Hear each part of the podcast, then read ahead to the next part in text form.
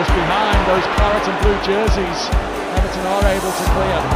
Albert Lewin will chase this. Oh, it's a hat trick for Wayne Rooney. Fantastic goal by Marco Royce.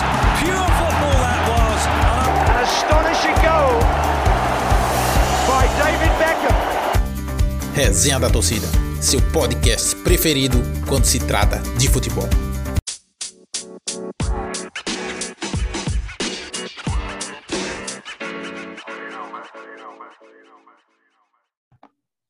Alô, pessoal do Resenha da Torcida. Eu sou Danilo Vieira e estou aqui mais uma vez, mas dessa vez é especial porque estamos aqui com Natasha Davi.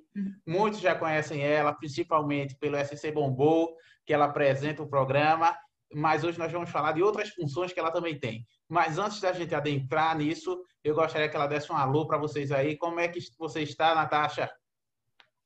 Oi, Danilo, prazer. Muito obrigada pelo convite. Uma honra estar aqui com vocês. É, então, que nem você estava explicando, eu trabalho na ESPN, eu faço hoje as apresentações de alguns conteúdos para o pessoal do digital.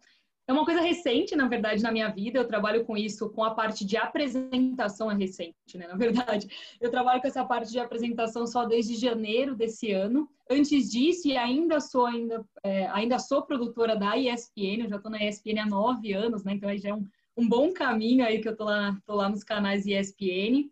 Já são nove anos como produtora lá na ESPN e esse aqui é o meu primeiro ainda nem ano, né? Mas é, já são dez meses aí trabalhando com a parte de apresentação, principalmente do SC Bombom. Agora eu também estou trabalhando com algumas outras coisas, que nem dicas de filme, para o pessoal poder assistir aí nos nossos, no nosso aplicativo, principalmente.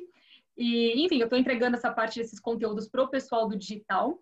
E para mim está sendo uma coisa super bacana falar um pouco aí em frente às câmeras, conversar com o pessoal, estar tá aqui junto com você, que é uma coisa que para mim também é uma experiência ainda é uma experiência muito nova para mim, na verdade, fazer esse, esse tipo de, de troca mesmo, né? Então, para mim está sendo super bacana. Mas é isso, né? Antes de ser apresentadora, ainda sou, né? E, e sempre fui produtora lá nos canais ESPN. Eu trabalho ali com o pessoal da linha editorial, muito perto deles e muito próxima também de todos os nossos narradores, comentaristas e, enfim, é, apresentadores também. E é isso, basicamente assim é isso, é bastante trabalho, na verdade. Inclusive, é, eu gostaria de saber se você tem uma preferência, se realmente essa questão de apresentação era uma coisa que você não queria, você gosta mais dessa coisa de ficar mais no backstage, uma coisa desse tipo, ou não? Os dois para você, o que vier você faz, você é palpador da obra, digamos assim. Olha, eu vou te falar que, na verdade, eu sou uma pessoa inquieta, né? Porque eu comecei na ESPN como estagiária, eu era, da, era estagiária na parte de arquivo da ESPN. Depois disso, eu trabalhei na parte de produção de esportes radicais. Depois disso, eu fui para redação numa outra frente, como produtora já, mas numa outra frente. E aí, hoje, eu faço parte de um núcleo que cuida ali da parte de orçamento até, uma coisa totalmente diferente, assim. É, enfim, a gente não está tanto no dia a dia ali, né, de apurar notícia, escrever nota, ou tá ali mesmo fazendo a parte de edição dos jornais, não é nada disso. Eu, eu fico numa parte totalmente assim, a parte, mas super importante. E vou te falar que para mim a experiência de poder falar, de poder estar tá na frente das câmeras foi nova. A gente veio trabalhando isso ao longo do ano passado, na verdade, trabalhando assim com alguns testes que eram mais uma lá dentro da ESPN eu posso dizer que assim me corrigindo até, eu posso dizer que lá dentro da ESPN é muito bom isso, porque a gente tem a oportunidade de ocupar espaços, assim, sabe? É uma empresa que te dá essa oportunidade para que você possa desenvolver mais do que simplesmente a função que você entrou para fazer. Então, eu sou um exemplo vivo, né, de entrei como estagiária num departamento completamente diferente do que é a redação.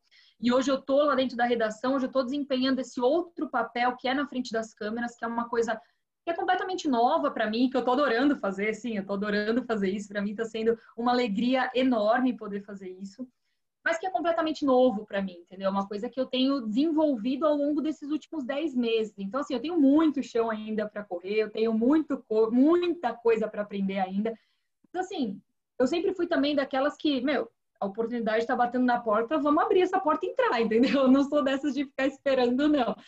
Então, assim, eu tenho nove anos de ESPN, eu não fiquei dois anos e meio na mesma função lá dentro. Eu sempre fui crescendo, eu sempre fui buscando outras coisas. Então, assim, Eu gosto muito da parte de produção, sempre fui produtora, mas hoje eu tenho, acho que meu brilho nos olhos hoje está mais nessa parte da apresentação. Eu acho até é porque é uma coisa nova, né? Uma coisa que eu estou descobrindo, é uma coisa que eu é, eu tô aprendendo, eu tô desenvolvendo. Então a gente, pelo menos eu sou assim, né? Eu gosto de me sentir sempre em movimento, sempre aprendendo uma coisa nova, sempre, é, enfim, sempre desenvolvendo coisas novas. Eu acho que se a gente parar de vez, meu, aí já tá pronto para né, ir para baixo da terra, porque assim, de que adianta a gente ficar fazendo a mesma coisa para o resto da vida? Então é sempre bom quando aparecem novas oportunidades, quando as coisas elas vão se desenrolando e eu estou tendo a oportunidade de desenvolver tudo isso dentro da mesma empresa que eu já trabalho nove anos, que eu tenho, querendo ou não,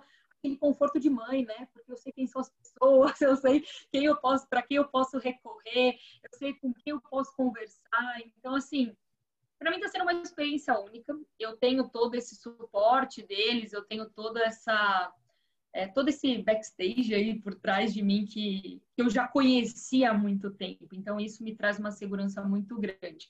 Não que estar aqui na frente não dê um certo nervoso, né? São milhões de vídeos gravados, você olha para sua cara, você fala, meu Deus do céu. Aí você olha de novo, você fala, nossa senhora. Ainda mais mulher, caraca, você não tem noção do começo, como eu afinava a voz. Eu terminava as frases todas lá em cima, assim, ó. Era bizarro, assim. Mas é uma coisa que eu venho aprendendo, que eu tô desenvolvendo e tô gostando muito, muito mesmo. E como é que é a sua relação com o esporte? Porque o SC bombou fala muito de esporte e a ESPN, um canal muito esportivo, tudo, a gente sabe que é, é fundamental, inclusive o futebol, né? Brasileiro, quando a gente fala de esporte em geral, principalmente o futebol, que é a especialidade do resenha da torcida, a gente só fala de futebol. Mas como é que é a sua relação com o esporte? É desde pequeno ou foi uma coisa que foi chegando depois? Não, na verdade eu, eu pratico esporte desde muito nova, né? Eu comecei a natação com dois anos, Desde então, eu nunca parei de praticar esporte, né? Então, eu pratiquei natação, eu já fiz de tudo, na verdade. Mentira, para falar que eu não, eu não fiz alguns esportes que exigiam uma altura um pouco elevada. E aí eu não tenho essa altura, então eu não, eu não conseguia praticar esses esportes. Não que, não que isso é um empecilho. Algumas pessoas com estatura um pouco mais baixa conseguem, mas eu era péssima, entendeu? Então, eu, eu fiz natação, eu fiz ginástica artística, eu fiz ginástica rítmica, eu fiz balé, eu fiz, eu fiz handball, eu, eu não fiz futebol. Eu não fiz futebol e eu vou explicar por quê. É, eu, quando eu fiz, o único esporte com bola que eu fiz, que eu pratiquei, né, na verdade, foi handball. E eu tinha medo da bola. E aí eu falei, isso aqui não é para mim, né? Isso não é para mim. A minha desenvoltura com os pés é ridícula. Não, é ridícula, assim. Eu sou péssima jogando bola, eu admito mesmo, porque eu sou muito ruim jogando bola. Nossa, eu sou muito ruim. Mas, por outro lado, eu sempre me dei melhor em esportes individuais, né? Então, natação, depois eu fui fazer... Depois eu, eu comecei a praticar corrida. Depois da corrida, aí eu né, eu, porque eu sou um pouco intensa quando eu resolvo fazer as coisas. Aí eu quebrei o pé, aí não queria ficar parada, eu tinha que operar, mas eu não estava acreditando que eu tinha que operar. Aí eu falei, não, não, não vou operar não, então eu vou fazer bike. Eu já estava nadando, eu estava correndo com o pé meio quebrado, meio não, o pé estava quebrado, estava correndo com o tornozelo quebrado, eu estava nadando, falei, puta, eu vou fazer bike. Aí o professor, hum, vamos fazer triatlo. Aí eu comecei, eu fiz aí dois anos e meio, depois eu peguei um pouquinho de preguiça, a bicicleta tá ali atrás, ó, a bike tá ali, mas eu admito que eu eu peguei um pouquinho assim de preguiça, faz um tempo que eu não pedalo realmente para valer. Eu até tentei voltar aí durante a pandemia dentro de casa mesmo, mas nossa senhora, não foi um negócio que fluiu. Eu voltei a correr recentemente também, mas assim, eu sempre tive esporte muito presente na minha vida. O futebol, ele é sim, né? Ele é o ele é o, o esporte número um para o brasileiro. É óbvio que existem outras coisas. Eu admito aqui que a minha maior paixão, na verdade, são esportes radicais, tá? Eu sempre uhum. falei isso. A minha maior paixão são esportes radicais. Trabalhei um ano e meio com isso, né? Então, skate, surf, bike, por incrível que pareça, não era tanto. Passou a ser depois de um tempo. Mas o futebol, ele ele está presente na vida do brasileiro, né? Se ele não estiver presente, é uma coisa muito rara, né? Então, assim, com o futebol, na verdade, a minha, a minha relação com o futebol, ela nasceu por conta do meu pai. né? Porque meu pai é vidrado, meu pai é vidradaço, assim. Então, eu, quarta-feira tem que estar sentado no sofá. Domingo é dia de rodada, entendeu? É óbvio, né? Sábado também tem rodada, mas assim, são aqueles dias que você tem uma memória afetiva, né? De ver algum familiar seu, seja mãe, seja pai, tio, tia, enfim, quem quer que seja, assistindo futebol, amando aquilo, tendo aquela paixão, né? Aquela vibração, assim, pelo, pelo esporte. E sem contar que futebol mexe nações, né? Então, assim, é muito difícil você encontrar um esporte que movimenta tanta gente. Eu nem sei se tem, na verdade. Eu acho que não tem hoje um esporte que movimenta tanta gente quanto o futebol. Se você parar para pensar, esportes assim que são grandes assim também, você fala NBA, não movimenta igual futebol. Pode movimentar, não, não vou falar em valores aqui porque eu, eu desconheço mesmo. Assim, de qualquer forma, ainda acho que o futebol movimenta muito mais dinheiro. Mas é um esporte que tem crescido? Tem crescido. Mas não é um, o esporte que você fala assim, movimenta todas as nações. Não é, não funciona assim. O futebol é, o futebol é essa paixão, né? Essa paixão que, que muita gente tem. Não vou falar que é todo mundo porque é generalizar demais, né? Mas que muita gente tem. E que é uma coisa que está presente na vida do brasileiro. Então, eu cresci vendo meu pai assistindo o jogo, meu pai transformando primo meu em torcedor do time que ele torce. Então, assim, primo meu pirralhinho que o pai do o pai da criança fazia, não, você vai torcer para tal time. Meu pai todo ano lá, não, vamos assistir jogo no estádio, não vamos assistir jogo não sei aonde, não vamos fazer não sei o quê. E aí meus primos tudo torcendo pro mesmo time que meu pai. Então, cresci vendo tudo isso acontecer, né? Então, para mim, para mim futebol sempre esteve presente, sempre, sempre, sempre. Maravilha. A paixão do brasileiro, inclusive a minha, sou louco por futebol. E quando fala de futebol e você está falando da NBA, eu acredito que eu concordo plenamente com você. Acho que é o esporte que mais movimenta, porque se você parar para pensar, NBA, você pensa em NBA, mas NBA é uma liga de um país, né? E quando você pensa no futebol, você pensa em Premier League, Bundesliga, Brasileirão, é, Série A e por aí vai. Então, tipo, é realmente um, um, um espetáculo mundial. Uma Copa do Mundo é uma coisa de louco, como a gente sabe, como o planeta para até quem não gosta de futebol vai sentar ali um instante para dizer, não, deixa eu ver aqui o. Não gosto de futebol, odeio futebol, mas vou sentar e vou assistir um negocinho. Sempre tem, né? Aquela pessoa. E tem sempre os torcedores de Copa do Mundo, não podemos Exato. esquecer dessas pessoas, porque tem sempre os torcedores de Copa do Mundo. Aquele que entra de gaiato, tá torcendo para aquele cara que ele nem lembra onde tá jogando, mas sempre existem essas pessoas. Que são engraçados, né? Que tem que ter. Não, não estão desmerecendo ninguém, pelo amor de Deus, acho que tem que ter. Eu até acho engraçado porque eu tenho uma grande amiga minha que é total, ela é, assim, torcedora de, de Copa do Mundo, torcedora de Copa do Mundo. Ela entra para torcer para futebol na Copa do Mundo, entendeu? não importa, não importa se você não acompanha nada, nenhum daqueles, nenhum daqueles jogadores ao longo tipo, dos últimos quatro anos.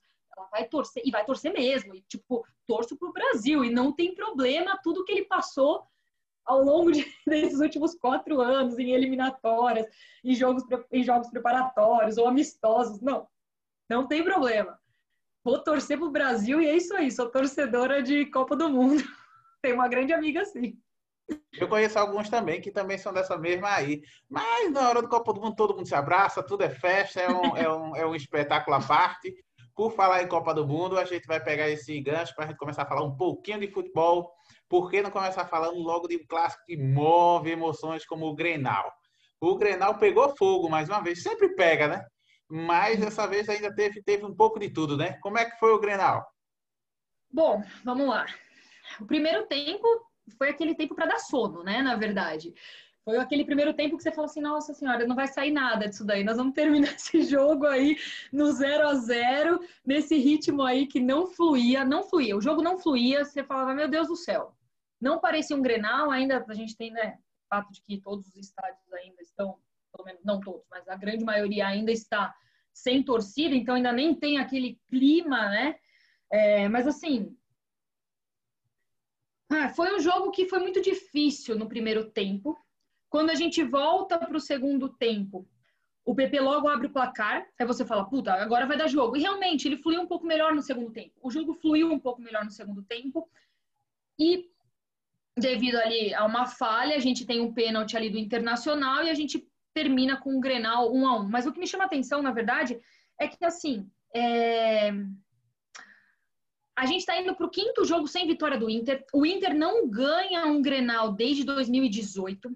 Ainda assim, está melhor na tabela que o, que o Grêmio. Está melhor na tabela que o Grêmio, mas não fez assim a sua melhor partida. Tudo bem, ele está vindo aí de um desgaste. A gente sabe que a tabela, enfim, a, os campeonatos eles estão, né, todos ali juntos e a gente está tendo esse problema com diversas partidas. Mas ele não ganha um Grenal. Mas aí, por outro lado, o que é ruim para a torcida do Grêmio, por outro lado, parecia que tinha satisfeito, estava satisfazendo a torcida do a torcida do Grêmio. O que foi bom, pro, o que foi ruim para o Internacional falou, não, o Grêmio falou, não, beleza, ganhei mais um Grenal. Eu tô aqui 11 partidas sem perder para o Inter, beleza, mais um Grenal para conta. E como assim? Tipo, não, não é possível, sabe? Você pega e fala, caraca, mas Renato Gaúcho onde você vive, né? Porque, assim, o campeonato não é feito só de ganhar do internacional, não é mesmo? Então, é, acho complicado isso, porque, no final das contas, o Grêmio, ele tá numa posição ruim na tabela, terminou em 15º, é uma posição muito ruim, não tá fazendo um bom campeonato brasileiro, não tá, não tá jogando bem o brasileiro, Sim, está disputando outros campeonatos? Está disputando outros campeonatos, já está classificado para Libertadores, o Inter ainda não está. Mas, de qualquer forma, não é um time para estar tá na posição que está. Se espera muito mais pelo elenco que tem e não está entregando. Simplesmente está entregando. E aí termina o jogo, aí na coletiva de imprensa, Renato Gaúcho da lança, né? Não, mas o Grêmio vai decolar. Calma lá, ele vai decolar. E, e assim, por mais apertado que estejam com uma tabela e com outros campeonatos rolando, eu, assim, aí uma opinião minha, né? Enfim, minha opinião eu não gosto de técnico que quer resolver primeiro uma coisa para resolver a outra, sendo que elas estão caminhando em paralelo, né? Elas estão ali caminhando em paralelo. E tudo bem, a gente vai terminar o Brasileirão só em fevereiro, mas assim, as competições estão acontecendo em paralelo. Não... E aí você vai falar assim, não, não, deixa eu tirar o pé um pouco aqui do Brasileirão e não é tirar um pouco o pé, tá em 15, ok. Se você olhar a tabela, tá todo mundo muito perto ali em questão de pontuação. E, tipo, hoje você tá em 15, você fez três pontos, daqui a pouco você tá, você tá em quinto, né? Porque tá assim hoje em dia. Mas, não, mas assim, é um jogo que merecia mais. O segundo tempo, ele foi, ele foi melhor, foi ali que saíram os dois gols, mas foi um jogo que se esperava mais. E aí o Inter ainda e, o Inter continua né, nessa draga aí, coitados, nessa draga aí sem conseguir ganhar do Grêmio. Enfim, para mim foi mais ou menos isso que aconteceu. E me fala você um pouco da sua opinião também, né? Só eu, falei, eu achei a análise perfeita. Fiquei com poucas coisas para somar aqui, porque a gente teve uma aula aqui do Grenal. Mas o que eu, que eu posso falar, se é que faltou alguma coisa para falar, é que, por exemplo, a gente vê, eu sou um grande fã de Renato Gaúcho para mim ele é um, um, um, técnico diferenciado em matéria não de, do que acontece assim no campo, mas não fora. Tem aqueles técnicos que são personagens, digamos assim, que quando tudo está acontecendo, ele meio que bota nas costas dele, ele fala uma frase assim, que é para sempre o povo falar mais dele do que do time. Então, acho que Renato Gaúcho tem muito disso. O, o vamos dizer que o circo está pegando fogo. Aí ele pega e solta uma. Não só assim, mas qualquer frase que ele sabe que vai dar mais rendimento, falar sobre a frase dele do que sobre o time dele. Ele é espetacular em fazer isso. E é um técnico muito vitorioso, obviamente, não só por causa disso, mas eu adoro o personagem. Adoro mas eu acredito que ele nunca teve. Ah, mas isso daí é politicagem, né? Então, assim, ele, ele tem boa lábia, na verdade, é. né? Ele tem uma boa lábia. É óbvio que todo mundo ontem, ou, ontem não, no domingo, é, ontem, no domingo, ontem, no caso, é, todo mundo tava falando dele, todo mundo tava falando, tipo, ok, óbvio que analisaram o jogo, falaram do que aconteceu, mas tava todo mundo falando do fato dele ainda esperar que o. Não, o Grêmio vai decolar podem esperar que o Grêmio vai decolar. E assim, tudo bem, pode, pode até ser que decole. Tipo, pode ser, assim, tá tão, tem umas coisas que estão tão incertas. Você olha assim, eu tô até eu tô com a tabela aberta, você olha umas coisas e você fala assim, meu Deus, tem muita coisa ainda que são muitas águas, muita água vai rolar ainda. Só que ao mesmo tempo, ele tem essa, esse dom, né, essa lábia de falar assim, não, não, peraí, deixa eu soltar uma frase de efeito aqui. Porque assim. Vai roubar a atenção. Vai roubar a atenção. Porque para mim, a impressão que me dava era essa satisfação de ter ganhado, de ter ganhado, não, de ter empatado com o Internacional. E de novo ter terminado mais um jogo sem perder para o Inter, né? Porque a questão aqui é, é não perder. Foi para mim a impressão era a questão era não perder para o Inter, né? Para mim era isso assim. E isso é complicado, porque a gente está falando aí de um campeonato que a gente está na 13 terceira rodada ainda, mas já estamos na 13 terceira rodada e o Grêmio, pelo elenco que tem, pelo futebol que, que deveria apresentar, não está na posição que deveria estar. E eu acho que ele deveria estar preocupado, e não esperando que o time vai decolar daqui cinco rodadas. Mas essa é a minha impressão, né? Sei lá. Eu, eu tô gostando de ver. Tô gostando de ver realmente. Tô gostando muito da sua opinião. Concordo na maioria das coisas, porque se você olhar assim, Renato Gaúcho é, e o Grêmio em si, ele já faz um tempo que eles ganham mais campeonatos de mata-mata. Eles são bons, assim, meio que ficam brincando até o Grêmio Copeiro, tudo. E tá na. E, e, tipo, o campeonato de pontos corridos está aí, como você está dizendo. Estamos na 13 terceira rodada. Não existe tempo para pensar, ah, tá no começo. Não, já tem time que, se, se der, alguém vai despontar. Se alguém puder despontar, desponte, porque é um campeonato que ninguém sabe o que vai acontecer amanhã, né? Ainda mais com toda essa situação, ninguém sabe qual é o atleta que vai poder jogar com essa situação de Covid e de tudo. Então, Sim. tá uma loucura se tem jogo, se não tem jogo. Mas, assim, você nota, como você está dizendo, que, tipo, existe, às vezes, um, um, no Grenal, eu senti também uma falta de, de um pouco mais de vontade de vencer de, de, de ser um jogo daqueles tipo três pontos. Vamos para os três pontos e não só se preocupar, como você disse, em ah, mas é um clássico, isso aqui. Isso devia ficar mais realmente para o torcedor do que para o time, né? Porque o torcedor gosta da resenha com os outros. Pode falar. Não, desculpa. Não, assim, eu até acho que o Inter queria. Queria, porque é isso, porque ele tá desde 9, se eu não me engano, 9 de setembro de 2018 que não ganha do Grêmio. Aí você fala, caralho, tipo, eles queriam. Só que assim, não foi um jogo que, principalmente o primeiro tempo, você olhava para o primeiro tempo e você falava assim, não é possível. Não é possível, porque não saía nada, não saía nada ali. Tecnicamente, o primeiro tempo foi desastroso, assim, por ser um Grenal. Todo mundo esperar algo um pouco maior de um Grenal. Mas é isso, assim, eu acho que os dois times, eles. É, o Inter deveria, óbvio, queria ganhar, e, enfim, até para também né, tirar essa, essa maldição aí, para tirar essa maldição que está assombrando eles. E o Grêmio é isso. O Grêmio, a impressão que eu tive foi: não, beleza, vamos entrar aqui, vamos só de novo, ou empatar ou ganhar esse jogo, e porque a gente precisa estar tá bem, ganhar mais um Grenal para conta, é isso aí, né? Esse ano acho que são seis já. Já são seis. Então, assim, é, é, é muito complicado isso. É um jogo que exigia um pouco mais, na minha, na minha humilde opinião, né, no caso.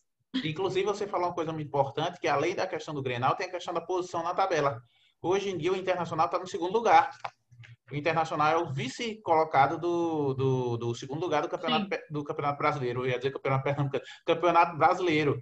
Então, é, isso também conta, né? Realmente, além dele querer ganhar do Grêmio, ele está disputando nas posições altas ali da tabela. O Grêmio precisa do resultado, porque, como você disse, não está com um começo fácil não está bem ali. E o, e, o, e o Internacional está ali brigando porque tem que, não pode se perder. De vez em quando fica ali como líder, desce um pouquinho, tá ele meio que o Atlético Mineiro querendo ver nesse começo quem fica ali é, por que cima. É agora abriu, é que com, a, é, com, o empate do Inter nessa rodada e o Atlético vencendo do Vasco no final da rodada ali no domingo, abriu cinco pontos de diferença. Mas assim, eles estavam ali, né?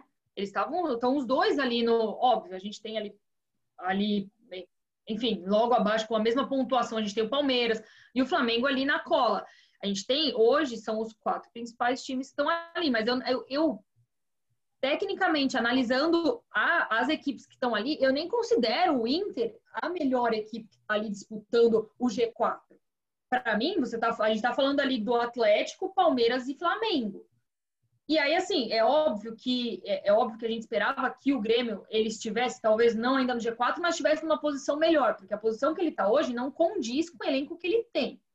E tudo bem, ah, tô tirando, vamos tirar o pé um pouco porque a gente está disputando outros campeonatos. Eu não concordo com isso, mas assim, vai também ali do critério de cada um, de cada técnico, do que ele está, do que ele tá montando, do que a diretoria do clube também está ali junto com junto com eles planejando para o ano, pro ano, né? Para o ano, esse ano estranho que estamos vivendo, é. mas enfim, isso aí vai do que eles estão planejando. Eu só não concordo com esse tipo de postura, mas assim, aí vai de cada um, vai do que eles também estão imaginando ali para o ano de cada time, né? Perfeito, essa foi a primeira análise. A gente já começou falando do Grenal aqui. A Natasha falando um pouco sobre tudo. Tenho certeza que o pessoal vai dizer, rapaz, ela vou pedir ela daqui a pouco no Bebê Debate, em tudo, depois que virem essa nova versão. Continuando. Vamos falar também um pouquinho do jogo do Palmeiras, o Palmeiras e o Ceará. Palmeiras venceu, né? Venceu por 2x1 um o Ceará. Sim, 2x1. Sim, foi, foi o, o Palmeiras, ele, é, ele tá vindo aí, né, de, são, quantos são jogos de invencibilidade? 20, são 20 jogos de invencibilidade, é um time que, sendo bem sincera, eu, de novo, eu vou sempre colocar, eu vou sempre falar assim, a minha opinião, porque é isso, né, como eu também estava explicando aí no começo do programa, a gente, eu sou apresentadora, né, então, assim, eu tô há anos luz de ser de, de ser uma voz ativa como comentarista. Eu tô aqui dando pitaco, tô Será? aqui assim nesse papo com você. Será? Não, tô aqui nesse papo com você, mas assim, é só o que eu sinto, o que eu vejo, mas estou bem longe de ser comentarista. Então, por veremos, favor, né? Veremos o que acontecerá depois dessa entrevista. Não, mas assim, já são 20 jogos de invencibilidade. O Palmeiras é um time que não me cativa assistindo, não me cativa. Se bem que o jogo, é, assim, você vê uma melhora, dá para ver uma melhora no time, ainda não é um jogo que me chama atenção, que você fala, nossa, esse time deslanchou, esse time tá jogando muito. Não, não é um, não é um, não é um jogo que me chama essa atenção. Mas ao mesmo tempo, a gente percebe ali, também leva em consideração que o Ceará, ele tinha aqui, que eu tinha até notado, ele estava sem sete titulares, também nós temos que levar isso em consideração. O Ceará estava sem sete titulares em campo. O Fernando Praz deu show, show, assim, foi show. Eu não, eu não contei quantas foram as defesas que ele fez em campo, mas ele realmente fez muitas defesas. Então, assim, para mim, disparado, foi um dos melhores jogadores em campo. É, ele segurou muito ali para não sair muito mais do que dois, apenas dois gols para o Palmeiras. Então, assim, é um jogo que, depois desses últimos dois jogos, o Palmeiras é um time que está finalizando mais, ele está mais rápido, mas ainda não é, é não é o jogo que eu espero ver de um elenco como o Palmeiras. Eu ainda espero um pouco mais de entrosamento, eu espero ainda um pouco mais ali de de armação mesmo de jogada para finalizar. Eu acho que sim, a gente está falando de um time que tem 20 jogos de invencibilidade, não tem o que se discutir em cima disso. Não vamos discutir isso. Só que assim, nós, e dentro de um campeonato de pontos corridos, isso é ótimo, isso é maravilhoso, isso é muito bom, porque ele vai seguindo nessa, ele vai seguindo ali, né? Ele vai ali, ó, eu tô aqui, eu tô, não tô, não tô perdendo, então tipo mesmo que empate, dois pontinhos e tal. E quando ganha, óbvio, os três pontos, isso daí merecido total.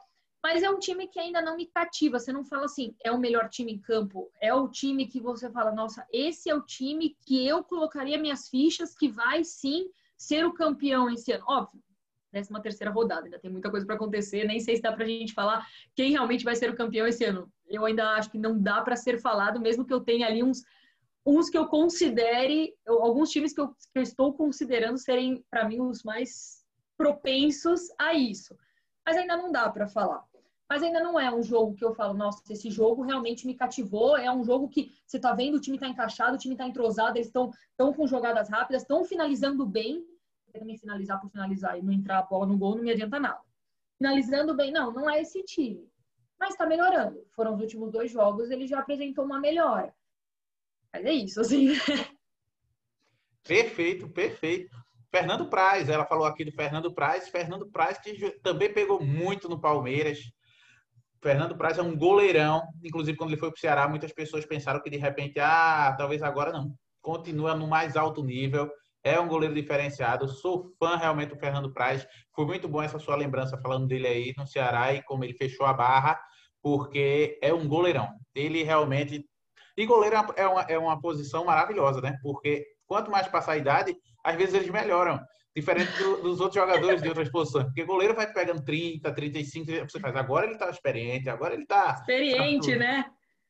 Agora ele tá Não, e ele defendeu muito, ele defendeu muito nesse jogo. Você pega para ver melhores momentos do jogo, porque assim, né, durante o jogo tem vários outros lances, você vai Você pega os melhores momentos e fala assim, meu Deus, é bola de novo no gol do Ceará, e bola de novo no gol do Ceará, e bola de novo no gol do Ceará. Você fala, caraca, sabe? Tipo, ele fez umas defesas ali que são, foram bonitas, assim, sabe? Então, enfim, também tem tudo isso, tem todo o contexto, né? Também a gente está falando ali do terceiro colocado disputando com o décimo terceiro, eram menos sete titulares para o Ceará.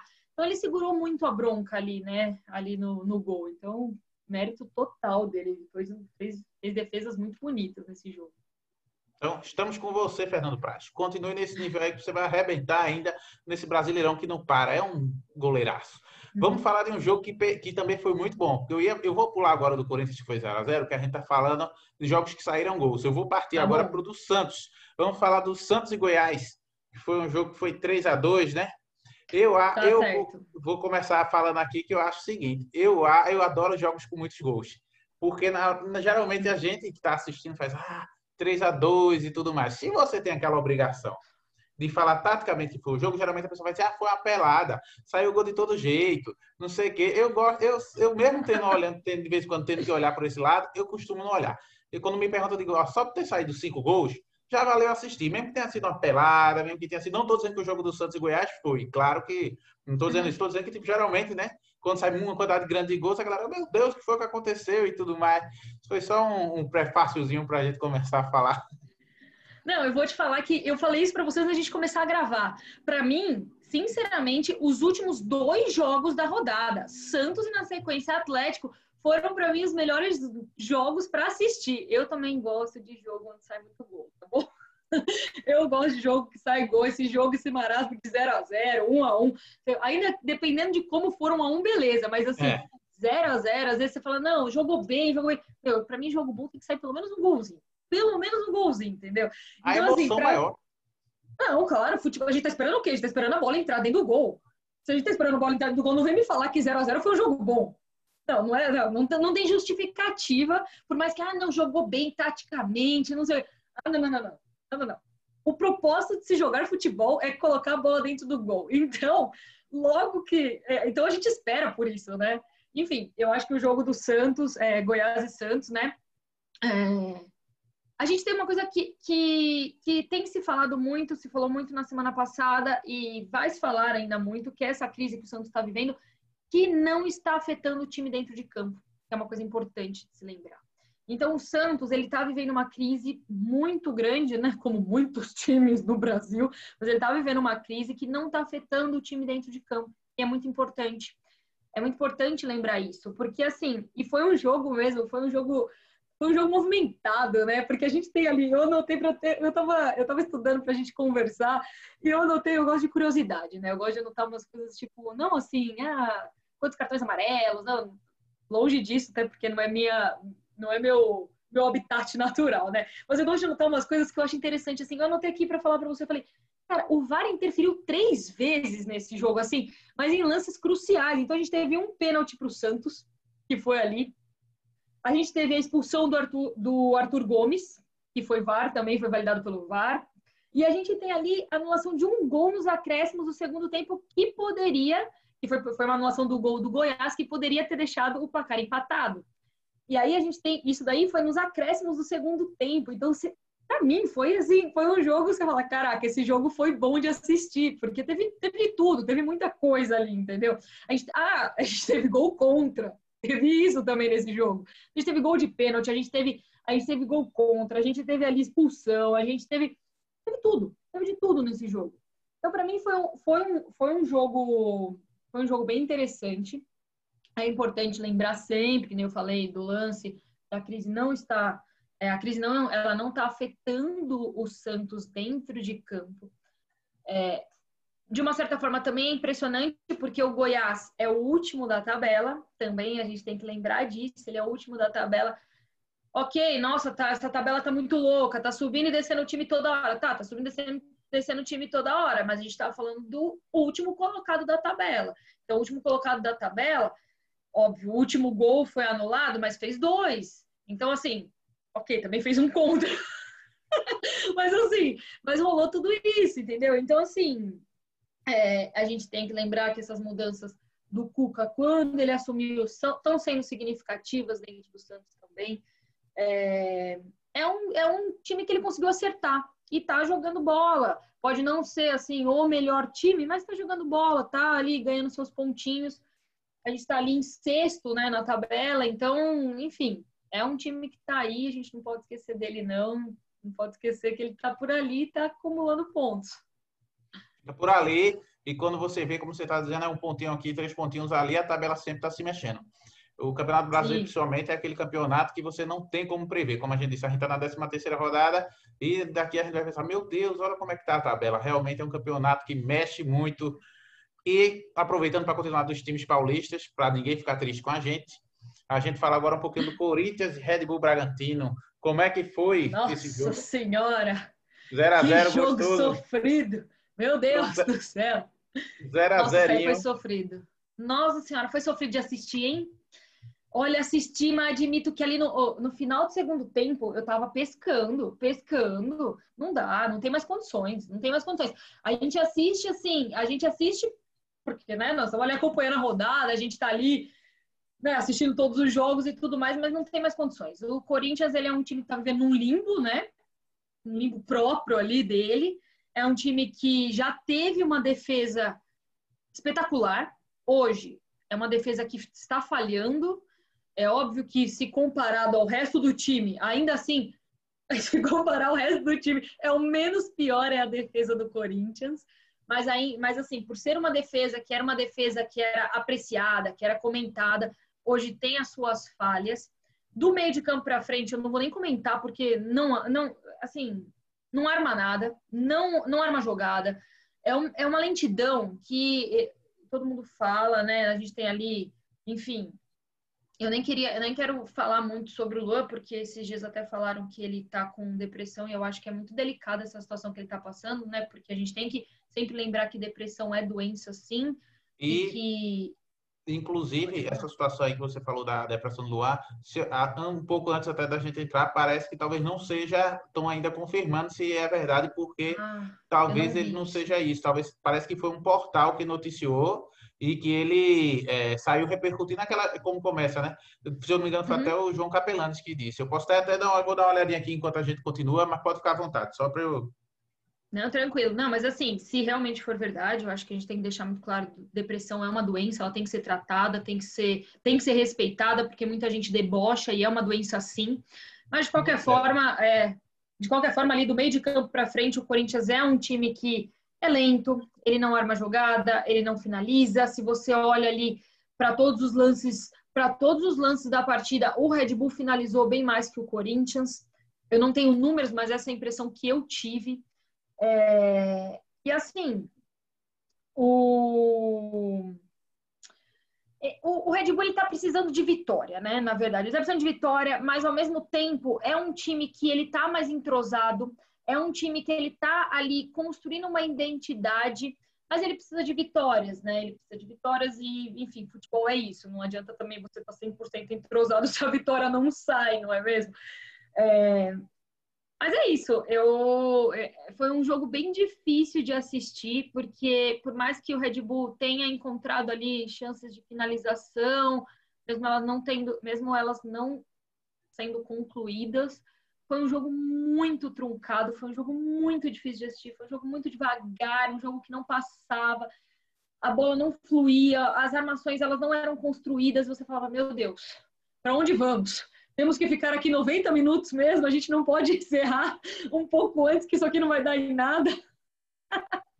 Maior, maior verdade, maior verdade. Inclusive, tem jogo que você diz, tem um amigo meu que conta assim, que quando o jogo tá desse jeito, eles, aí eu faço, o que, é que você tá fazendo? Eles gastando energia. Porque o jogo tá tão ruim que ele está só gastando energia, não, não tem mais nada para fazer. É, eu é aproveitei... Bom, isso é muito bom né? Gastando energia. O, o, é. Eu aproveitei para ver, porque eu também, eu também tinha a informação de que Luan estaria com depressão, porque foi tão divulgado assim. Mas eu olhei aqui que há pouco tempo ele mesmo disse que isso aí foi uma. Um, foi um espalhar essa fake news. Então, bom saber que Luan não está. E hum. aproveito demais para. É, gostei demais de você ter falado, porque depressão é uma coisa séria realmente. Então, tipo, ele não seria o primeiro jogador a ter. Outros jogadores já tiveram. A gente tem o caso de Nilmar, Nilmar é, assumidamente até teve muito problema no futebol e, e, se tratou e tem outros, mas agora não posso dizer de cabeça, então eu posso estar falando, ah, mas eu me lembro de Nilmar e é isso. Então, de toda forma. Não, é, é, assim, é, é uma coisa independente, né? Independente. Que bom que ele não está. É, que bom que foi uma fake news nesse caso. Essa foi a primeira fake news que, né, que bom que ela foi depois desmistificada. É.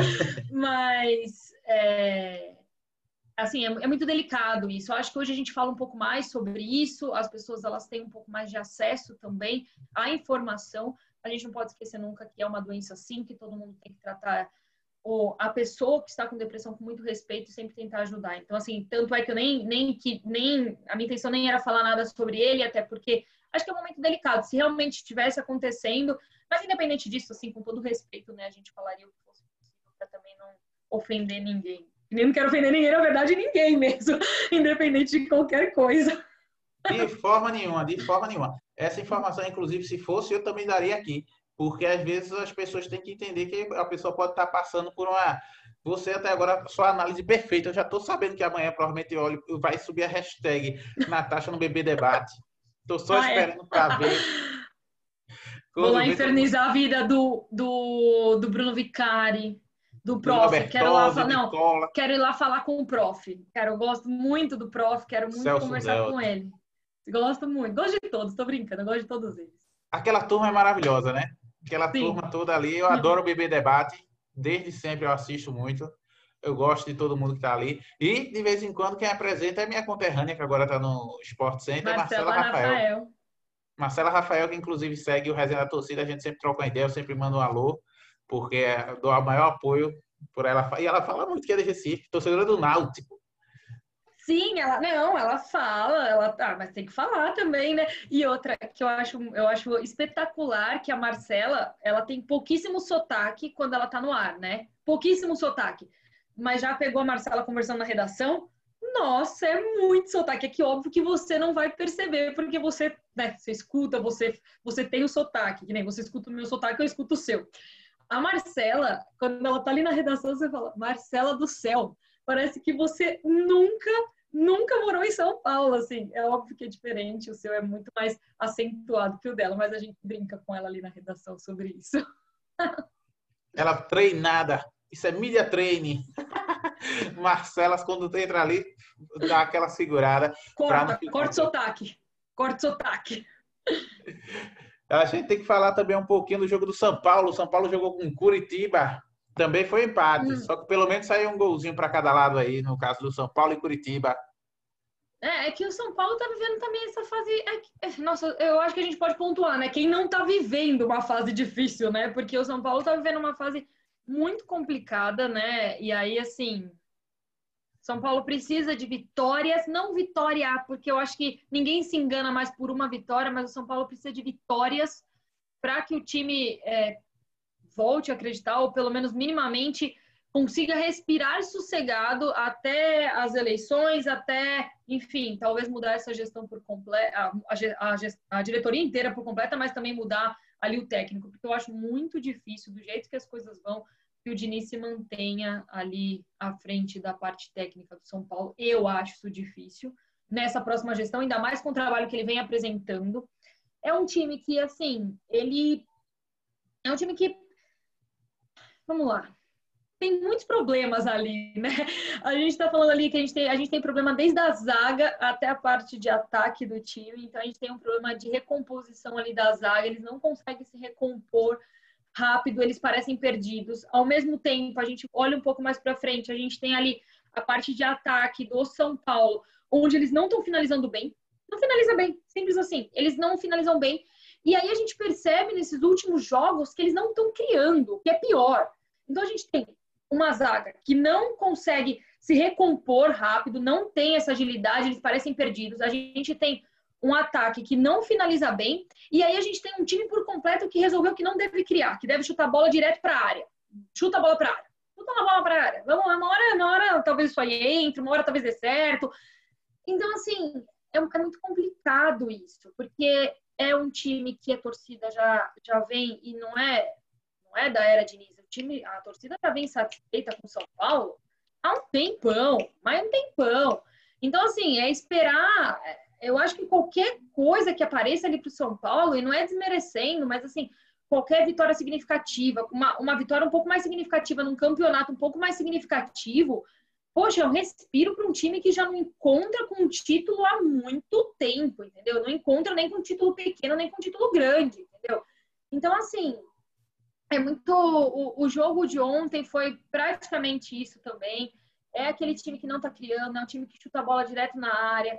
É, é, é um time que, que falha muito, ele dá espaço para que o outro time possa para que o outro time possa entrar na, na, sua área, criar um pouco ali e, enfim, fazer um gol, óbvio. O jogo de ontem foi um gol de falta, um belo gol, por sinal de falta do Robson. Foi um bonito gol ali mesmo. Mas é isso, assim, é, é um time que está complicado. A gente não. Eu acho que falta ali para o torcedor, falta essa esperança, né? Você fala assim: caraca, a gente já viu. O, o que o Diniz está tentando fazer não está funcionando. E não é que não está funcionando agora. Não, não está funcionando. De... Já não está funcionando faz um tempo. Mas aí também entra aquela questão de, tipo, eu também não, não. E aí, sendo muito sincera, eu não sei o que é certo ou errado. Mas eu não sei se é certo a diretoria manter o técnico ou mandar embora, igual o Corinthians fez com o Thiago Nunes, e aí você coloca um auxiliar ali e toca o barco até o ano virar. Mas também é jogar a bucha para a nova diretoria, o que eu também acho muito errado.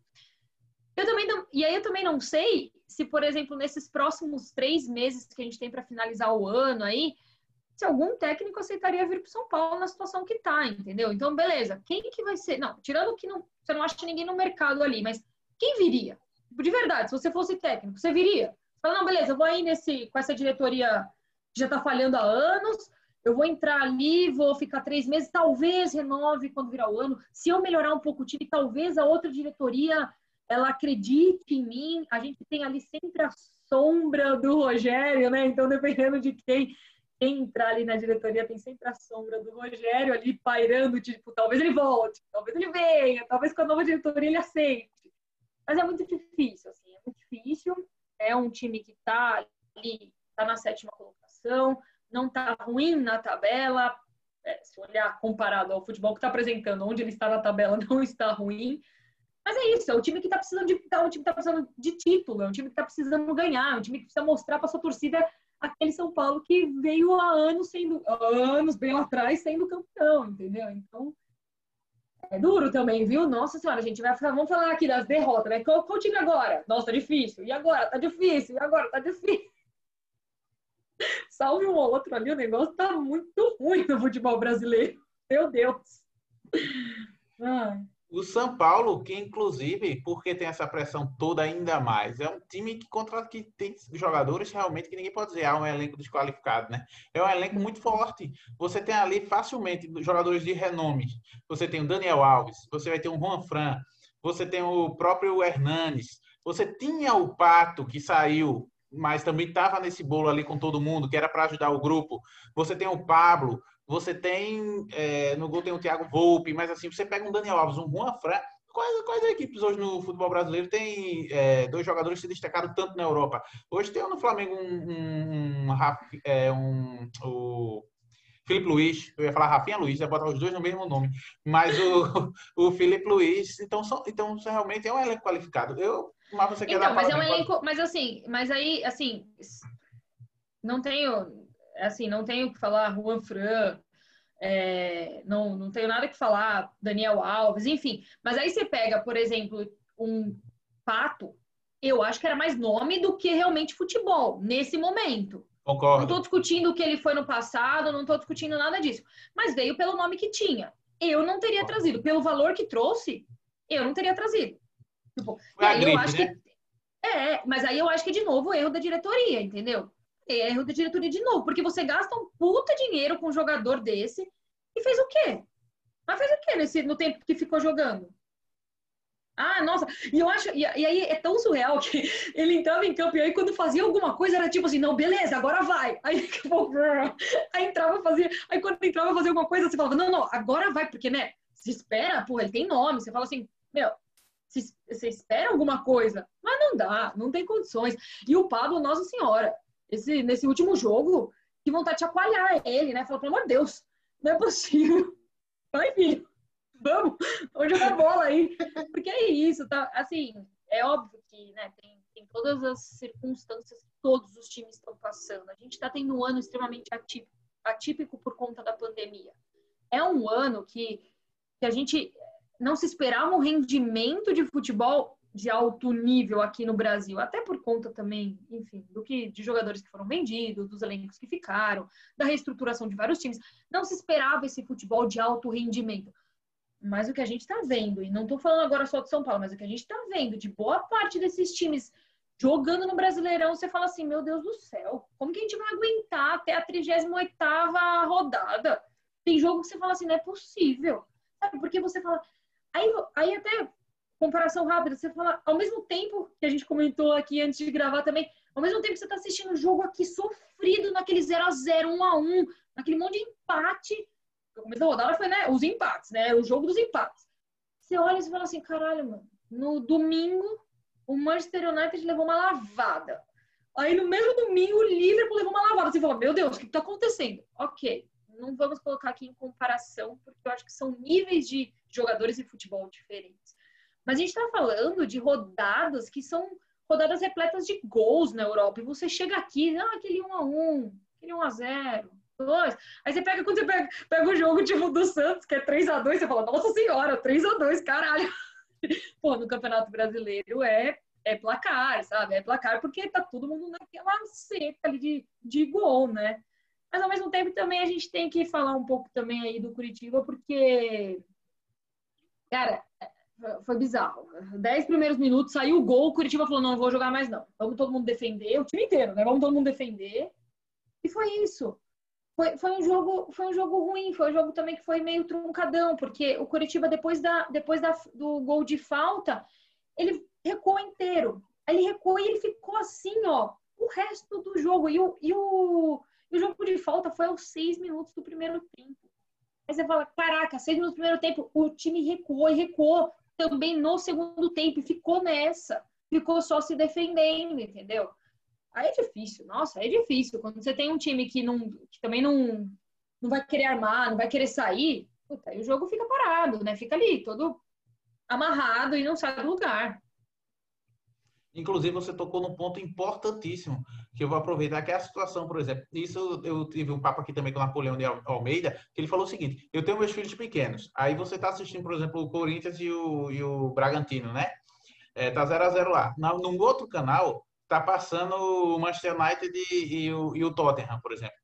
A criançada hoje em dia já tem um. Porque esses clubes serem marcas tão fortes, o campeonato tão atrativo, uhum. eles já, desde pequenininho, já, já estão torcendo por som, por Harry Kane, não dizendo que isso é certo ou errado, não tem problema algum. Então, hoje em dia, hoje em dia, por o mundo ser tão globalizado, é uma maravilha a gente poder ter acesso aos jogos que a gente quiser e tudo.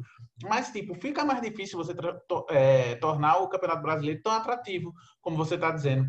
Eu achei perfeito isso aí que você disse, porque ao mesmo tempo, você, num clique, você pô, foi para Inglaterra, não está mais no, no... E para voltar para assistir o jogo do Corinthians vai ser difícil, porque lá você fica. Né? Você está no jogo do Corinthians, eu vou dar uma olhada rápida. É que assim, eu não sei, eu não sei a, sua idade, mas eu tenho 30 anos, né? Também. E aí, assim, e, e assim, eu não, eu não cresci tendo esse acesso tão grande é, que os é, que hoje as crianças, os jovens têm de TV a cabo, de acessar, enfim, de, de ter acesso a tudo isso de futebol. Eu fui ter TV a cabo quando eu já tinha, sei lá, uns 17, 18 anos. Quando eu comecei. Mentira! Nossa, eu era mais velha. Eu fui ter TV a cabo quando eu entrei na ESPN. Meu pai falou assim: não, agora eu preciso assistir o canal que minha filha vai trabalhar, né? Então eu tava ali com meus 21 anos, porque a gente não tinha TV a cabo em casa. E, e aí, outra coisa é que o brasileiro precisa parar de achar que nós continuamos, nós somos o melhor futebol do mundo. Meu, acorda, já não é mais, faz tempo. O brasileiro precisa parar de achar que é o rei do futebol. Não, Brasil, né? Brasil, Brasil é o rei do futebol. Meu, acabou. Não é não, ok. Não é também, porque hoje, óbvio que, né, a gente também tem aquelas questões que muito do que é é, do que é craque hoje, do que a gente vê ali pequeno, vai para fora. Mas vai para fora porque o futebol lá fora é mais disputado. Você não bota um craque para entrar em campo aqui. Claro, tem os craques aqui, óbvio que tem. Mas o que eu quero dizer assim, se o cara tem a oportunidade de estar lá fora, ele vai estar lá fora, porque ele quer jogar com gente do nível dele, porque ele quer, ele quer estar num time e ele vai olhar para os outros 10 assim do lado dele e vai falar assim: meu, beleza, vamos embora. A gente tem time para enfrentar o que vier pela frente. É difícil, é difícil essa comparação, é muito complicada isso. Dizem que ela nunca comentou futebol. É o que dizem por aí. Ela tá aí dando esse show. A gente fica olhando assim, realmente. Tá parabéns, está falando muito bem. Eu, eu acho, inclusive, ah, muito obrigada. vai acontecer, vai acontecer. O pessoal que está ouvindo, o pessoal que está ouvindo o podcast, o pessoal que vai ver trechos desse vídeo no YouTube, porque a gente dar essa recortada para vocês aproveitarem durante a semana toda. Ficarem, cadê os vídeos? Não, vai sair durante a semana. Eu quero aproveitar, antes da gente, inclusive, encerrar, para falar uma coisa, porque a gente já vai chegar daqui a pouco em uma hora de gravação. Estamos batendo um recorde. Tá. Desculpa pegar tanto seu tempo assim, mas. Imagina tá que eu falo tá, demais. Tá voando. Não, para com isso, é que eu falo muito. É, né? Porque, na verdade, como, como você tinha dito assim, não, Danilo, vamos ver tudo, e você desenrolou muito bem, então tipo, tá, tá rendendo, o programa tá uma maravilha. Não, é que, né, eu nunca tinha me colocado nesse papel de, de palpitar, né, dar esses pitacos, assim, como comentarista, assim, né, então para mim eu tava, eu tava meio tenso, eu falei, meu, eu não sei se eu, se eu, vou, se eu vou conseguir me colocar nessa posição e falar o que eu acho, sem ficar meio travada, assim, né, e eu falo demais, né, gente. Não, mas eu achei realmente que você falou tudo, tá, tá bem leve, bem tranquila. Eu gostei. Ah, eu não parecia de jeito nenhum que tipo, é uma das, das primeiras vezes ou teve qualquer tipo de nervosismo. Parece realmente que amanhã o professor Celso Funzeto vai voltar você aqui para sentar junto dele aqui e vocês dois vão trocar figurinhas lá no Bebê Debate. Inclusive, Inclusive, é, eu quero aproveitar aqui, eu sempre faço isso, e hoje, principalmente também por, por esse recorde, estamos batendo um recorde aqui de podcast. Quem estiver ouvindo no carro vai ter a oportunidade de ir para muito canto ouvindo esse podcast, porque uma hora quase de gravação. Pegar muito trânsito. É, vai pegar o pessoal que estiver no trânsito, o pessoal que está aí, que, que realmente, que hoje em dia o podcast está crescendo muito, né? Mas para uhum. não me uhum. perder, o que eu ia falar é que realmente vejam tudo isso que ela está fazendo aqui pelo Resenha da Torcida desde o início, teve a disponibilidade, a gente marcou, ela conseguiu estar tá aqui com a gente. Ou o tempo que a gente está aqui com vocês, eu peço que os seguidores do Resenha da Torcida sigam ela nas redes sociais, que é o mínimo que a gente pode fazer para retribuir o carinho que ela teve com o nosso, nosso projeto, que ela teve com ah, esse papo aqui com a gente. Então, diga aí, diga aí o seu Twitter e seu Instagram, que eu já lhe sigo lá, mas é para falar arroba bem direitinho, só para eu não errar. Os dois. Os dois são arroba Natasha Davi. O Natasha é com SH e o Davi é com demudo no final, né? Então é meio que um David ali, né? Mas eu falo Davi. Então é arroba Natasha Davi, tanto no Instagram quanto no Twitter. E é isso. Estou ali nos dois o mesmo, o mesmo nome. Inclusive, então, por favor, não percam a oportunidade. Eu acho que do jeito que ela está comentando, em breve ela vai fazer um canal no YouTube. Aí vai ter os pitacos da Natasha Davi no YouTube. ah, Falo vou, vou virar sua concorrente, né? Eu vou, eu vou divulgar. Tá preparado? Eu, Você tá eu, preparado? Eu, tô brincando. Eu, eu vou brincando. divulgar o conteúdo. Nossa, eu tô brincando. Longe disso, brincadeira. Não, não, não. Aí quando você fizer o seu, você me convida para comentar lá, porque aí eu ganho seus seguidores também. Pode deixar. Não tô brincando, eu não tenho nem essa pretensão, mas. Mas aí, de todo jeito, quero agradecer demais o nosso papo aqui porque é, foi a sua disponibilidade e você ter aceitado, inclusive, como você disse, você não está acostumado a ficar só comentando e tudo, e hoje, assim, uhum. foi maravilhoso. Eu achei que realmente quem assistir esse vídeo aí vai dizer que realmente você era uma comentarista de futebol. Quer dar uma palavrinha pro pessoal aí? Sim, eu queria primeiro agradecer você, Danilo. Muito obrigada pelo convite. Foi um prazer conversar com você. Eu, eu falo que não é não é ocupar do meu tempo. Eu acho que é sempre um prazer poder falar com que a gente trabalha, né? E no caso a gente trabalha, eu principalmente trabalho diretamente com esporte, então é sempre um prazer poder falar um pouco mais sobre o meu trabalho de uma forma geral, né, dando esses pitacos agora que eu percebi que eu consigo, estava nervosa mesmo. Queria agradecer aí a audiência de todo mundo, muito obrigada pela participação, obrigada pela oportunidade, muito obrigada por ter escutado até aqui e por vocês terem participado desse meu momento aqui como comentarista, que não é o foco e tudo mais, mas terem participado aí do, de tudo isso junto comigo. Comentem, podem comentar embaixo, podem me cornetar, podem falar aí. Mas na verdade não, gente. Fala bem, por favor, né? Porque aquelas, foi a primeira vez aqui como comentarista e tal, né? Então, gente, dá uma trégua também, não tô brincando. Comentem aí para bombar o vídeo do Danilo e para bombar no podcast também. Então é isso, eu queria agradecer a presença de mundo e obrigada mesmo pela oportunidade. E vamos seguir a Natasha Davi nas redes sociais. Natasha Davi com Demudo. Então vamos lá, todo mundo que, que gosta do trabalho dela, que gostou desse papo, que quer mais vezes, porque a gente depois combina mais na frente de novo, uhum. para participar. Porque, vê, não deu tempo da gente falar tudo, porque o papo rolou muito rápido. Então, a gente, de vez em quando, tem que chamar de novo para falar sobre outras coisas. Então, em breve, com certeza, eu lhe convidarei de novo para a gente bater esse papo. E um grande abraço a todo mundo que esteve aqui, como ela disse até agora, que aproveitou esse podcast recorde.